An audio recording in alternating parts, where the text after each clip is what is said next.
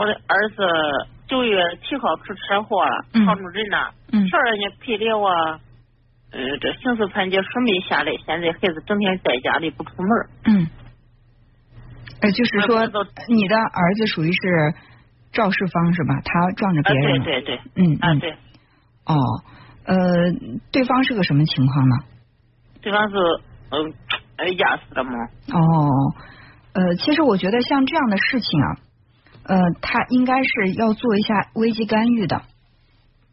呃，就是不是说你在家里怎么帮他调一调，而是他要专门到专业的人士那里去做一下这个呃危机干预，能够帮助他做一些这种呃一些这种有这种心理应激反应之后的一些疏导才行。因为对于普通人来说，因为自己的失误而导致一条生命就这么没了，那那可能不仅仅是他，就包括你，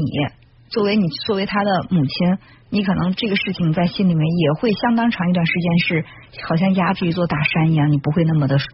服，不会那么的顺畅，是吧？更何况现在呃这个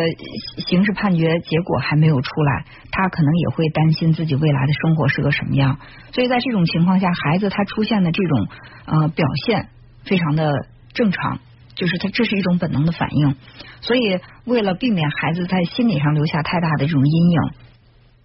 我还是建议你去在你们家附近，呃，或者到医院去也好，去找一个就是专门呃比较擅长这个危机干预的人，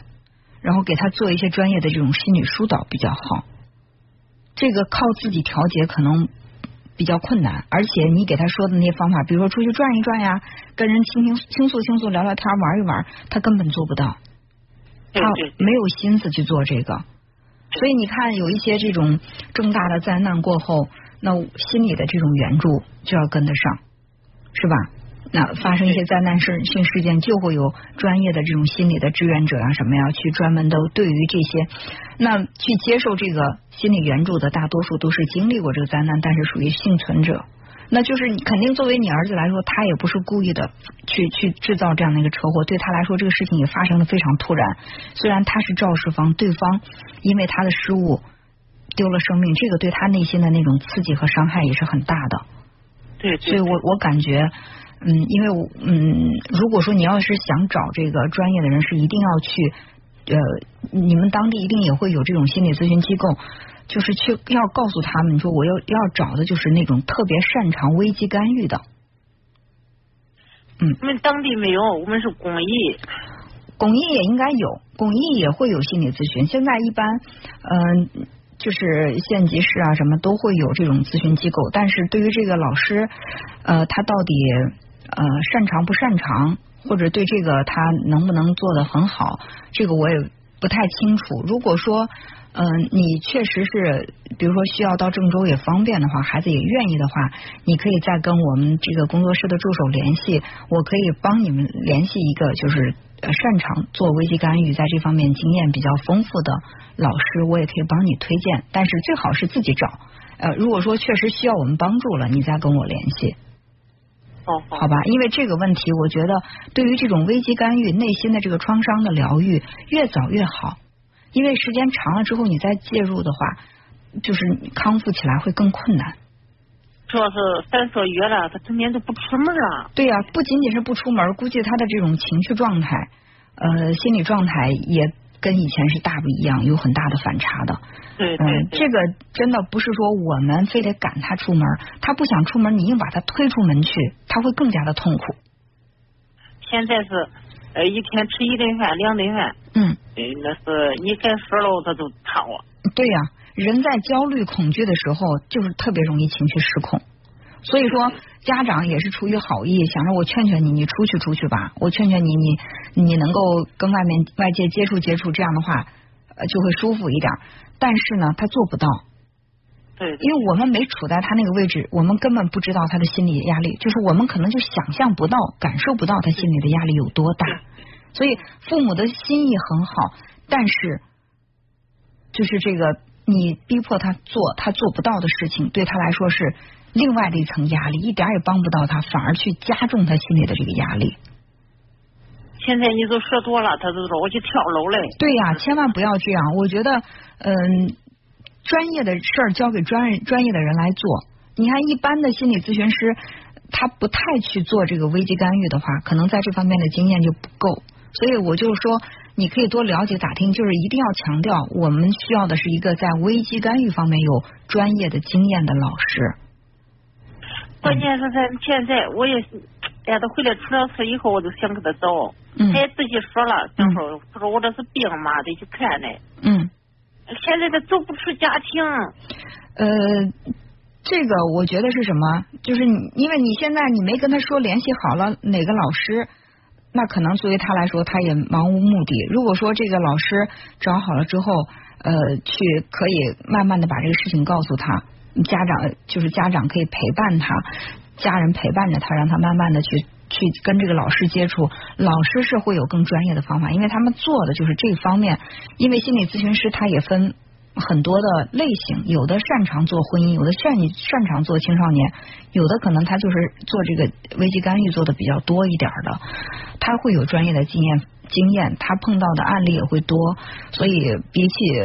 家长作为外围。特别使劲儿，想使劲儿又使不上劲儿，那对孩子的帮助会更大。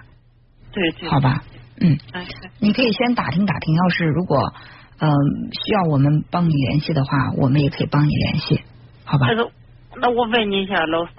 那是你可以问，可以，我也我也问了好些了，好些就是，哎呀，有那说话可难听，我们公益一个，一个问他的。